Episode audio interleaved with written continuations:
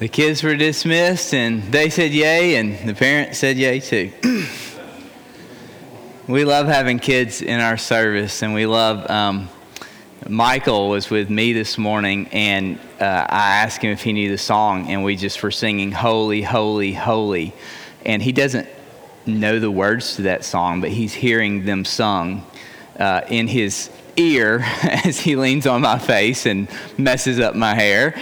And um, it's powerful for our kids to hear the gospel declared um, literally when they're in our arms. And then as they grow up, we pray they come to know Jesus.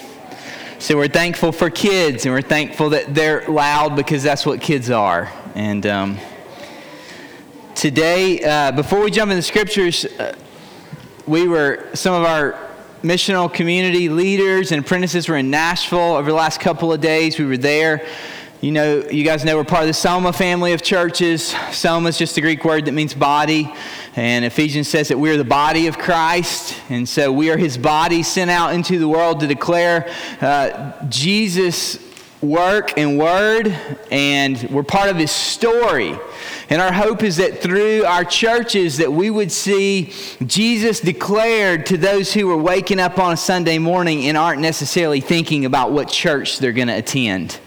And so, if we're going to declare Jesus to those individuals, we're going to have to learn how to do that in the everyday stuff of life, how to make disciples. And so, we've had a great weekend being trained, and uh, we were at an event called Saturate the South. And I was really excited to see some Memphis leaders who were there who are just seeing, um, they want to grow in, in understanding how to not just do church on Sunday mornings, but how to make disciples. And so I'm thankful for that. And I just share all that with you to say, pray with us. We are making investments in our leadership this year that we would grow in disciple making and in multiplication. And uh, we pray for God's blessing on our city as we continue this work. By the way, if you're not in a missional community, uh, we would love for you to be involved in what we call a spiritual family, where we're doing life around the gospel, on mission, living in each other's lives, and caring for one another. If you're not part of a missional community, we'd love to share with you about that. Come and talk with me. Well, today I want to jump into 1 Samuel 17, but as an intro, um, we're preaching through the life of David, and I just want to begin in saying we live in a world that's filled with gigantic problems and needs. It seems like more than ever that people are struggling with things like anxiety and fear and melancholy, even depression with mental and emotional struggles on an almost daily basis. And the question that I want to propose is how do you respond when you face giants in your life?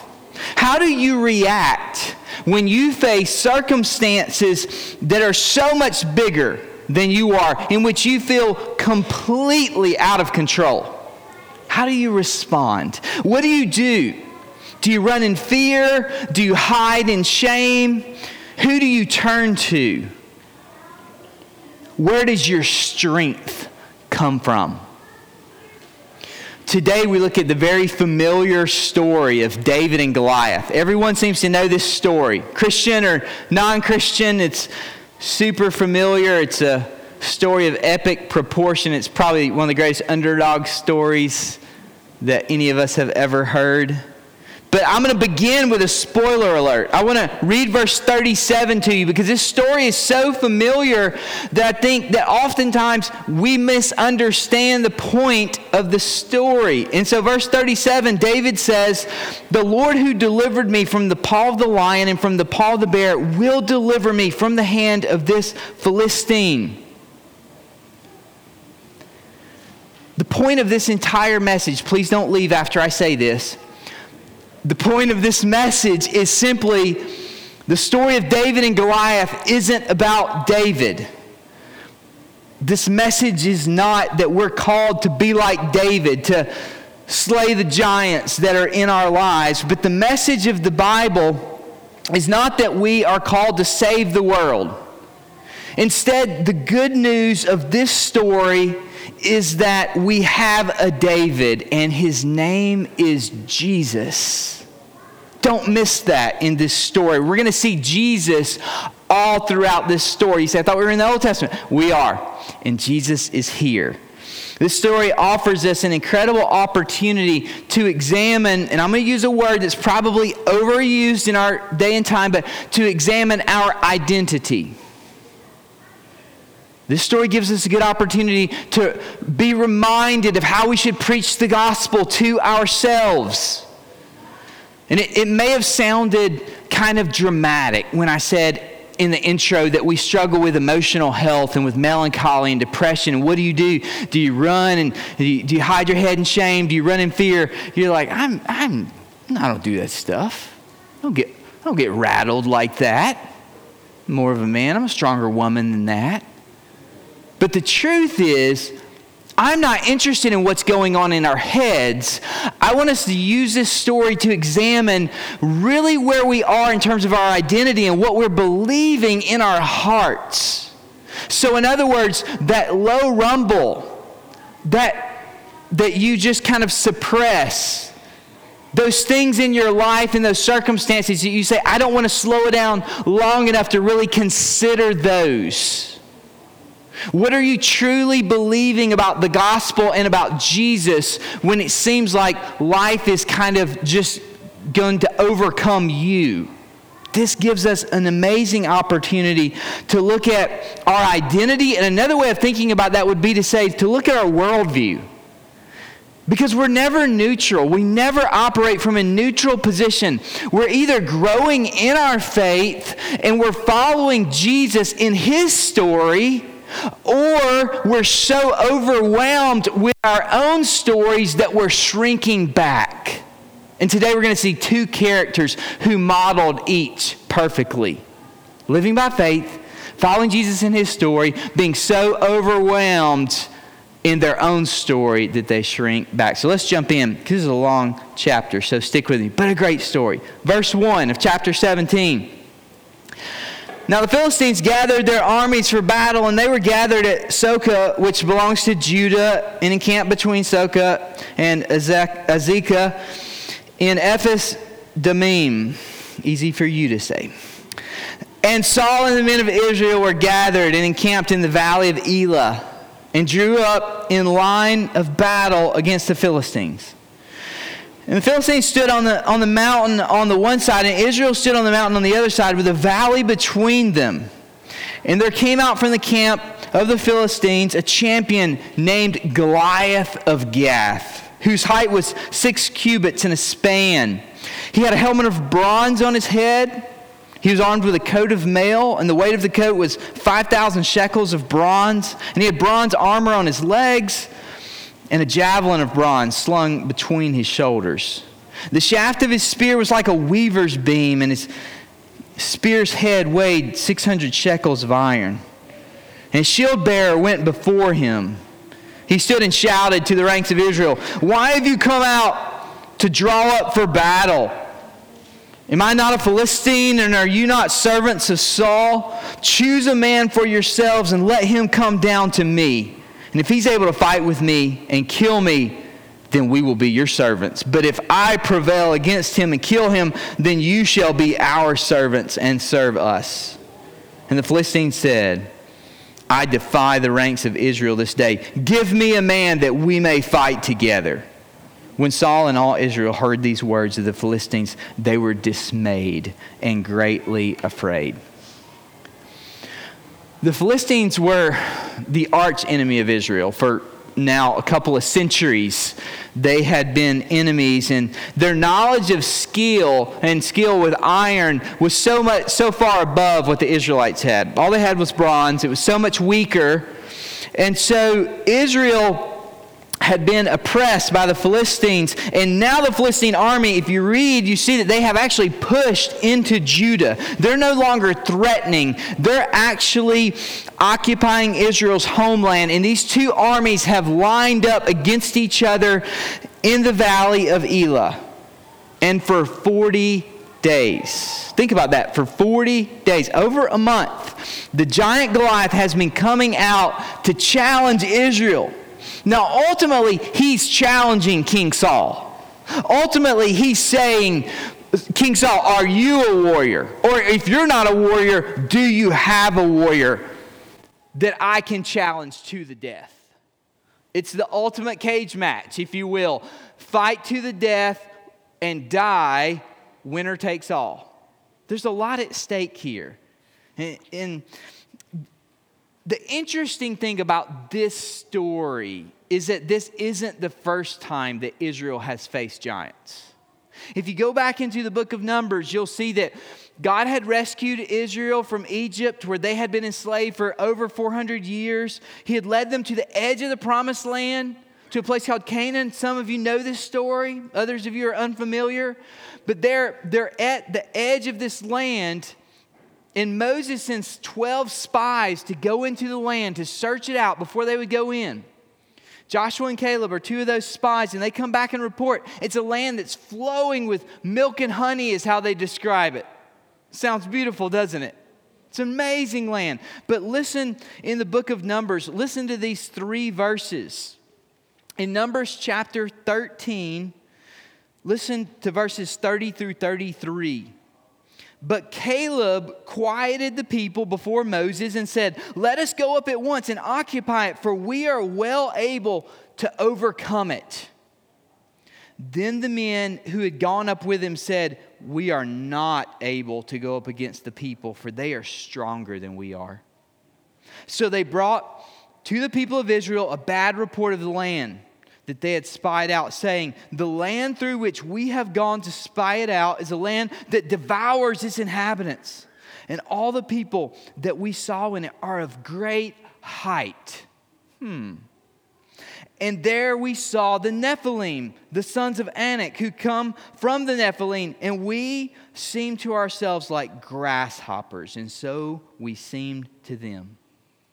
And as a result, God told Moses, He said, Okay, you don't want to be faithful? Your people don't want to be faithful? I'm going to wipe out the children of Israel. And I'm going to start over with you, Moses. And Moses begs God. He says, No, God, defend your reputation and remember your mercy. And so God declares, Okay, this entire generation is going to die off over the next 40 years. The only people who will enter the promised land are Joshua and Caleb. Amazing story. So the people of Israel, they wander in the desert for 40 years. Entire generation dies off until Joshua and Caleb, they're the only two. They're the only two who said, We're willing to follow in faith. We're the only two who said, God, we are your people. We're part of your story, not our story. We're willing to be obedient and to step out in faith. We're not going to shrink back. And all those who shrunk back, the Lord said they're going to die. Now, we pick back up in this story, and the Philistines have now seemingly undone, connected puzzle pieces together. They have seemingly undone everything that Caleb and Joshua did. Because Caleb and Joshua led the people of Israel into the land, and they, they took the land. And they inhabited it, and it was beautiful. And there's chapters and chapters and chapters throughout the Old Testament that you can read about as they divide the land and, and but it seems as if it, we're at a point in the story where everything's been undone. And here's what's so interesting not has just everything been undone, but guess who shows up on the scene? No one other than a descendant, a Nephilim, a giant. We're back to the same point in which we started. Isn't that interesting? Now, how does Israel handle that? Look at verse 11. So sad. Just says they were dismayed and greatly afraid. What a sad state of affairs. I mean, if you look at Saul's life, what a tangible example of failed leadership. If you think leadership doesn't matter in our nation, in our states, in our churches, in our homes, even just our own self leadership. You know, can you lead yourself? That's, that's the place you start. Not can you lead others, can you lead yourself? If you think leadership doesn't matter, and if you're listening to my voice, you're a leader. There's always someone who's watching you. I don't care if you're five years old, the three year olds are watching you, they think you're big.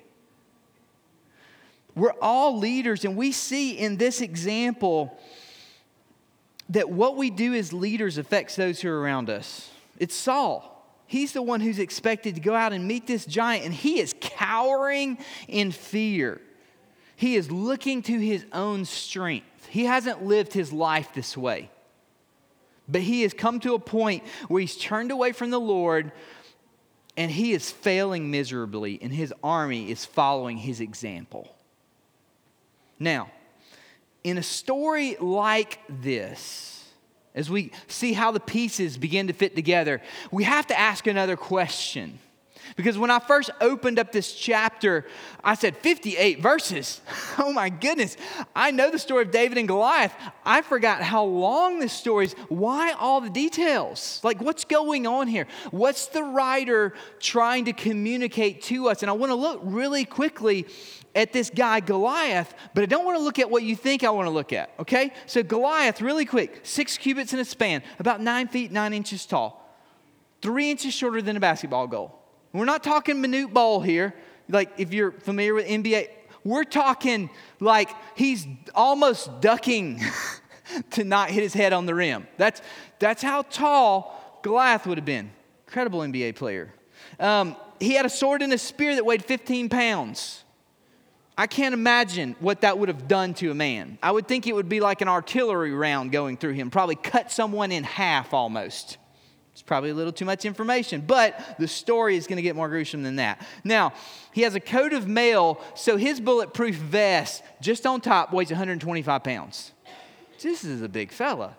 But that's, we pay attention to all his weapons. He's got this javelin slung between his shoulders so he can take someone out from a long distance. He's a warrior. He's been fighting all his life. He's killed, he's made a job out of killing people, professional assassin.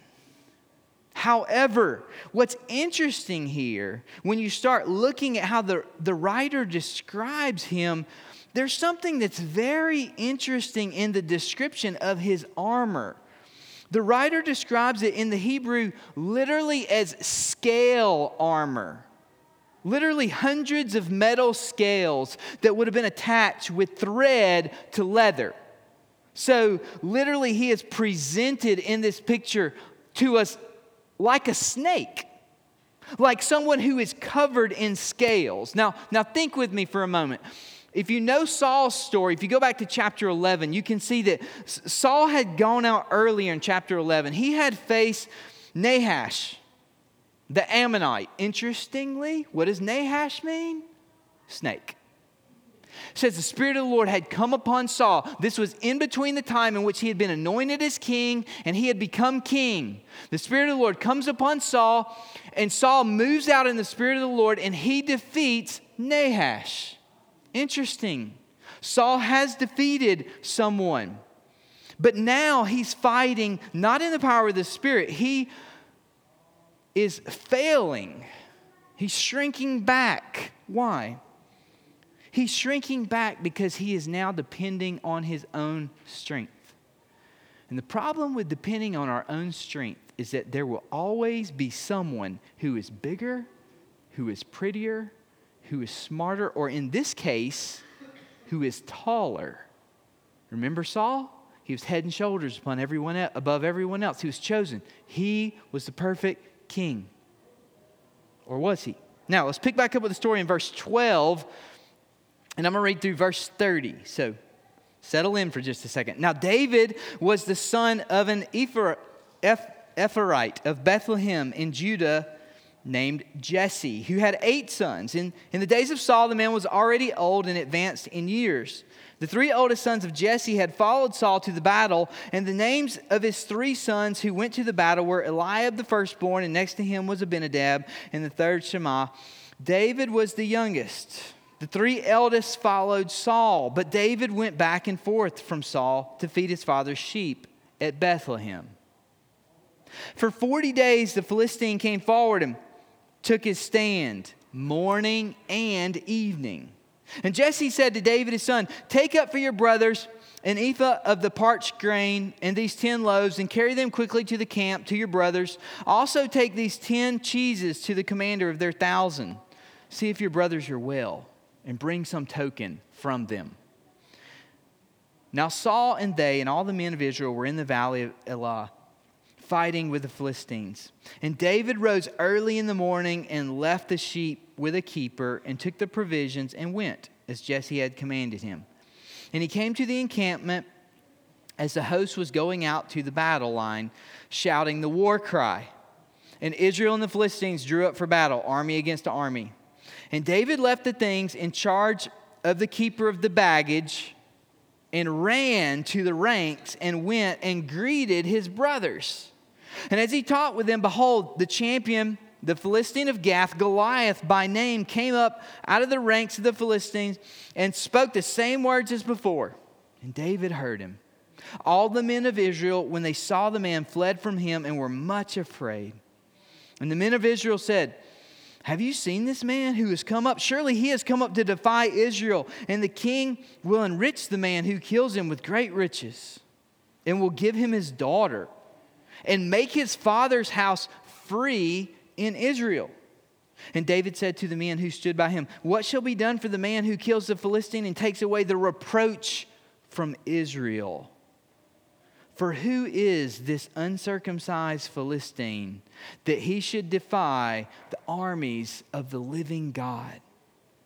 And the people answered him in the same way So shall it be done to the man who kills him. Now, Eliab, his eldest brother, heard when he spoke to the men. And Eliab's anger was kindled against David, and he said, Why have you come down? And with whom have you left those few sheep in the wilderness?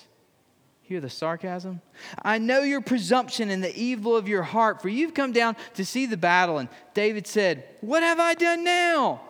Was it not but a word? And he turned away from him toward another and spoke in the same way. And the people answered him again as before. David, at this time, is at a really interesting place in his life. He is, picture this, he is back and forth between the throne of Saul, he is in the king's presence Hold on, king. I got to go take care of dad's sheep. and then he is a shepherd. He, th- there could not be a starker contrast. H- hold on, mayor, mayor of Memphis. I, I know you need me. I got to go run my garbage route today. I'm not making fun of either. Both can glorify God, but that's the way that shepherds were thought of, kind of overlooked. Stinky job. Not the way in which you would want to spend your day, most likely. That's where we find David. And he goes to check on his brothers, and here's the problem. He goes to check to make sure they're safe. Oh, they're safe. He goes to check to see the progress of the battle. Well, the problem is there is no progress, there is no battle taking place.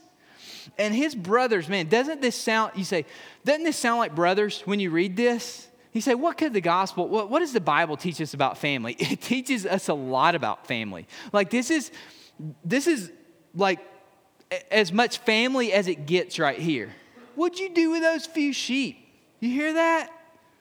Not what you do with the sheep. What you do with those few sheep? David's like, what? Can't even, can't even show up? Like, brothers, what do you say? And David, he's here, and once again, we see this shadow of Jesus, our great shepherd, even in David. Because how was Jesus, how did he face ridicule in his life? Well, think about it. In Mark chapter 3, in verses 20 through 21, listen to what Jesus' brothers said to him. Mark chapter 3, verse 20 through 21. Then he went home, and, and the crowd gathered again so that they could not even eat. And when his family heard it, they went out to seize him, for they were saying, He is out of his mind. That's how his family treated him. Listen to John chapter 1, verse 11. It says, He came to his own, and his own people did not receive him. Really quick side note if you follow Jesus with all of your life, and you listen to his calling to be a part on mission with him in his story, there are going to be times where your own family may disown you. They may say, We're so disappointed in you. We can't believe you'd move to that part of the city. We can't believe you'd hang out with those kind of people. David experienced it. Even more importantly, Jesus experienced it. For 40 days, morning and night, Goliath is taunting Israel. Does this remind you of any other time of fear, of unbelief? I mean, think back to the greater story 40 years wandering in the desert. Now, Israel, fast forward 40 days. They're shrinking back in fear. What a stark contrast we see here. What a stark contrast of what it looks like for us to place our identity in ourself. Look at verse 24. This is what putting your identity in your strengths looks like. All the men of Israel, when they saw the man, fled from him and were much afraid. Now, look at what it looks like to place your faith in Jesus' story. Look at uh, verses 22. Verse 22 And David left the things in charge of the keeper of the baggage and ran to the ranks and went and greeted his brothers. You want to know what's interesting about that? He left his stuff with the baggage and ran. If you know anything about Saul's story, when they found Saul, when they were trying to anoint him to be king, where was Saul? He was hiding among the baggage. Interesting. David, in contrast, leaves his stuff with the baggage. He runs into the battle. Now, look at verse 26, what it looks like to live not for yourself, but for God. And David said to the men who stood by him, What shall be done for the man who kills this Philistine and takes away the reproach from Israel? Who's David concerned about? He's concerned about the way in which everyone else is viewing God through Israel because he knew that Israel was to be a nation that was set apart, that was to be a blessing to the world. He's concerned about God's glory. He says, For who is this uncircumcised Philistine that he should defy the armies of the living God? I love that. All right, now we're going to come back to that in just a second. David understands this battle's not about him. And we live with so much more joy and we see so much more fruit from our lives when we understand that our lives are not about us, but that Jesus is calling us into a greater story called the gospel. And that's what David's doing. He's just stepping into the story that God has for him. Now, let's pick up in verse 31. We got to keep moving. We're making our way through. Look at verse 31. I'm going to read through 47. Stick with me. When the words that David spoke were heard, they repeated them before Saul. Uh oh and he sent for him. And David said to Saul, Let no man's heart fail because of him. Your servant will go and fight with this Philistine. And Saul said to David, You're not able to go up against this Philistine to fight with him, for you are but a youth.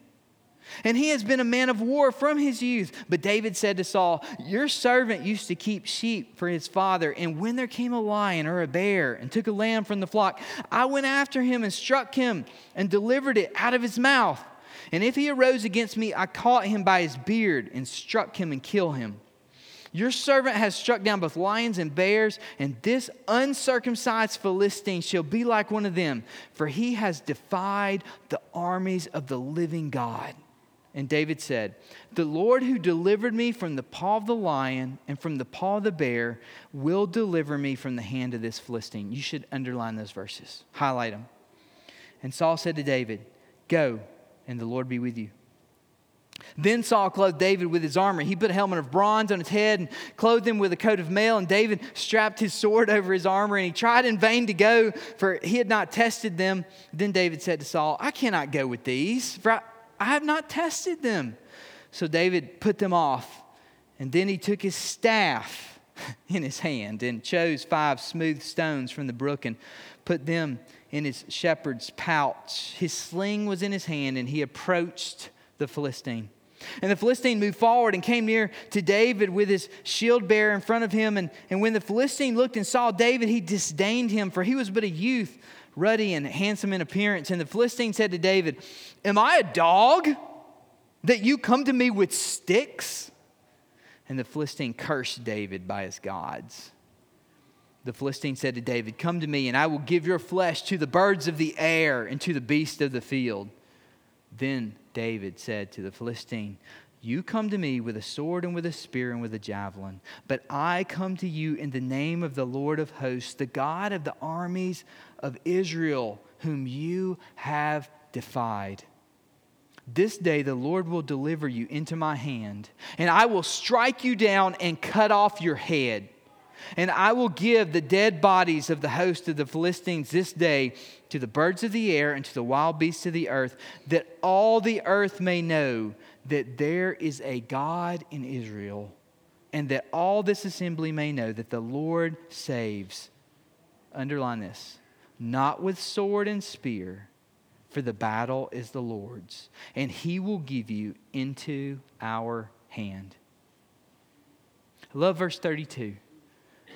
David says, Let no man's heart fail because of him. Do you see that stark contrast in the perspective that David has versus the perspective of Saul and therefore everyone else?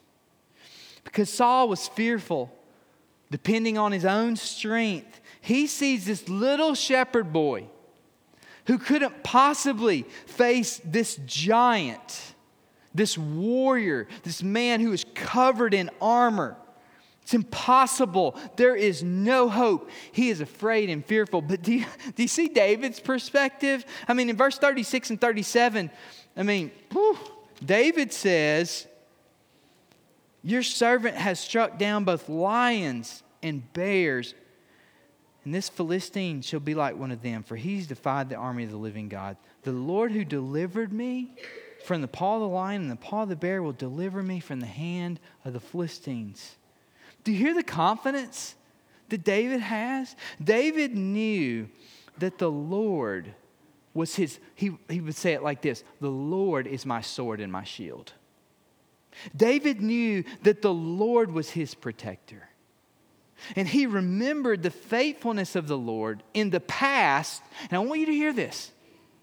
And it fueled his faith for the future. He remembered God's faithfulness in the past and it fueled his faith for the future. And that's how God wants us to live. God wants our faith to grow. There's no neutral in the Christian life. We're either growing in our faith, following God in the mission that He has called us to, or we're shrinking back, making up our own mission, finding things that will make us happy that we think will bring satisfaction. We're either growing or shrinking back. And God is using our circumstances in order to teach us to trust Him, most oftentimes suffering, so that our faith will grow and so that His glory will be revealed. And so, do you see David's perspective? Do you want to see what a person looks like who's placed their identity in God, who looks to God for their strength and not to themselves? Look at verses 45 through 47. I mean, I can't believe someone hasn't made a movie from the life of David more recently. Listen to these verses. You come to me with a sword and with a spear and with a javelin. I come to you in the name of the Lord of hosts, the God of the armies of Israel, whom you have defied. I don't know how David says it, but if I were there, I almost feel like he doesn't even yell it.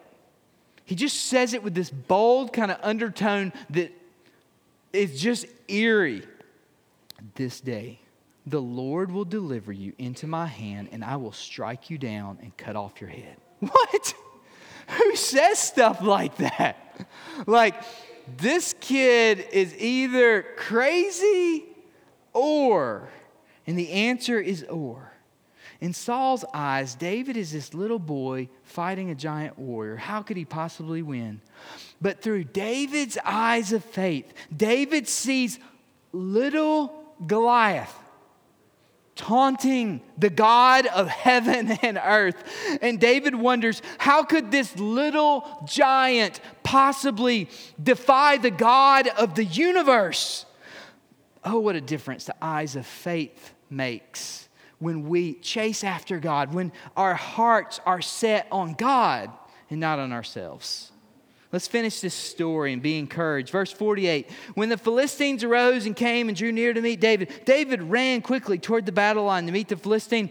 And David put his hand in his bag, took out a stone, and slung it, and struck the Philistine on his forehead. The stone sank deep into his forehead, and he fell on his face to the ground. Just by the way, if you're fascinated by all that, I watched some YouTube videos this week. I watched a guy who practiced for a year, and he could hit a gallon jug at about 25 yards every three out of four throws. And he had practiced for a year, and he considered himself to be about as accurate as a four or a five year old would have been who grew up in the wilderness, just all day long playing with this sling. And so, kind of a powerful weapon, but nothing compared to what it seems as if Saul has, that, that the giant has. So David prevailed over the Philistine with a sling, with a stone, and struck the Philistine and killed him. There was no sword in the hand of David. Then David ran and stood over the Philistine and took his sword and drew it out of his sheath and killed him, cut his head off. When the Philistines saw that their champion was dead, they fled. And the men of Israel and Judah rose with a shout and pursued the Philistines as far as Gath and the gates of Ekron, so that the wounded Philistines fell on the way from Shaaraim as far as Gath and Ekron. And the people of Israel came back from chasing the Philistines, and they plundered their camp. And David took the head of the Philistine and brought it to Jerusalem. But he put his armor in his tent. And as soon as Saul saw David go out against the Philistine, he said to Abner, the commander of the army, Abner, whose son is this youth? And Abner says, As your soul lives, O king, I do not know. And the king said, Inquire whose son the boy is. And as soon as David returns from striking down the Philistine, Abner took him and brought him before Saul with the head of the Philistine in his hand. And Saul said to him, Whose son are you, young man? And David answered, I am the son of your servant, Jesse the Bethlehemite. We get all the details at the end. And it's kind of confusing when you read that last part. You're like, did I miss something? Does Saul not know who this boy is? Well, if you look back at the details, I don't think I've really ever understood it clearly until I studied it this past week. Saul offers, You can have my daughter, your family will also be free of taxes. Oh, why is Saul so interested in knowing who David's dad is? Because he's going to fulfill his end of the bargain. He's going to say, okay, now you have my daughter in marriage, and now your family is free from taxes. So he's trying to find out who David's dad is. Now, as we look at this story, as, as we've read through it, and we kind of see how all these many pieces are fitting together. At this point, I mean, we all know how this story ends. We knew before it even began it's amazing, and let's be honest, it's gruesome all at the same time, right?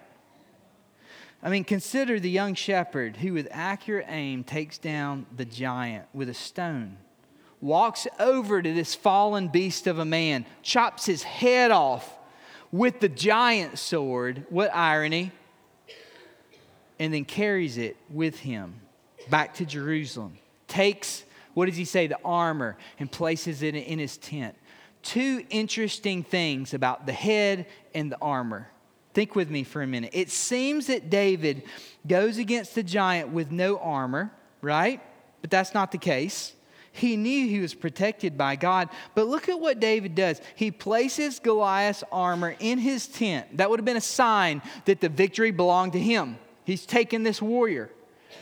But what gets interesting, if you fast forward through the story and you get to chapter 21, where do you find Goliath's sword, you find it in the temple. What was David saying? David understood that even though it seemed he had gone out and done something great and amazing, David understood that the battle is the Lord's. There's something we can learn from that. And David went and he chopped off Goliath's head and he carried it back with him to Jerusalem. Now, there's some Renaissance paintings that have depicted this. A little weird, very weird. Get past the gruesomeness of all that for just a moment and think about this picture that's unfolding in front of us of the entire story. Because in the Garden of Eden, Adam ruled over the beast, but he was defeated by who? A snake. Now, the latest manifestation of the snake stands before David, defying not just David, but God's people and yielding seemingly the power of death. And in the wilderness, what does Israel face? Well, Israel should have ruled over these giants, but they were defeated by the Nephilim. They were defeated by giants. They spent 40 years wandering in the wilderness for their lack of faith. And now it's 40 days that Israel's standing here and they're looking at this descendant of the Nephilim that stands before David. But look at the overall picture. David's unlike Adam, and David's unlike the children of Israel. Instead, what is David like? He actually defeats the snake. David proves to be faithful. If you understand the overarching story of Scripture, all the way back in Genesis chapter 3 and verse 15, when Adam rebelled against God, God said, I will put enmity before, between you and the woman, and between your offspring and hers. He will crush your head, and you will strike his heel. Now, David defeats Goliath by crushing the head of the snake, the very thing that God had said would happen. But we don't stop there because that's not the end of the story. When we read this story, there are so many intangibles. There are so many details. We don't even have time to talk about them all. But what we see is that David is the Christ, he is the prototype. He points us to Jesus the ultimate snake crusher. In the New Testament, we see how Jesus is anointed by the Spirit at his baptism. And where does he go? Immediately, he's sent out into the desert, into the wilderness to face who? The snake, to be tempted. This is David and Goliath revisited in the New Testament. It's the picture that we're seeing. Jesus, however, what we see in the valley of Elah is a picture of the victory of Jesus. David and Goliath is a picture of the victory that we have in Jesus all the way back in the Old Testament. Jesus is the true Adam, crushing the snake and taming the beast. Jesus is the true Israel, trusting God, defeating giants, securing our inheritance. Jesus was in the wilderness for 40 days being tempted by Satan. What does he do? He returns in the power of the Spirit in order to proclaim good news of freedom to an oppressed people. Jesus is the true son of David, the true shepherd. Jesus is the glorious king. The only thing left for us to answer is who are we in this story? When you think about the story of David and Goliath, who are you? Are you Goliath? Are you prideful? Are you arrogant? Do you trust in yourself? You say, look at my gifts and my abilities. I've made something of myself. Do you defy the living God? Are you like Saul or Israel? Are you fearful, faithless? Do you rely on your own strength? Have you stepped out of God's story and you are so caught up in your own story that you're living in fear, faithless? Or are you like David, trusting in the Lord? Trusting not with a Messiah complex, believing that you have to save the day and it's all on you, but confident. Confident in Jesus. Confident in the one who has already overcome. You see, David went out and he fought in the battle so there is ministry that God has called us to. It doesn't mean it's always going to be easy, but do you see that David trusted in the one who's already overcome? That as we go out and as we follow Jesus, we can be confident that he has overcome, facing each of our battles with a heart of faith, just like David believed. For the battle is the Lord's. Let's pray together. Father, thank you for this story. God, it's amazing story of epic proportion that's not really about David or Goliath or Saul, but it's about Jesus. And Jesus, thank you that you have overcome, that you have crushed evil, that you have defeated Satan, and that you, you are our conquering king. Jesus, may we, in the areas of our fear, in the areas of our unbelief, in the areas of our struggle, Jesus, may we believe that the battle is the Lord's. May we know it in our head. May we believe it in our hearts. Jesus, you are our sword and our shield. It's in your name that we pray. Amen.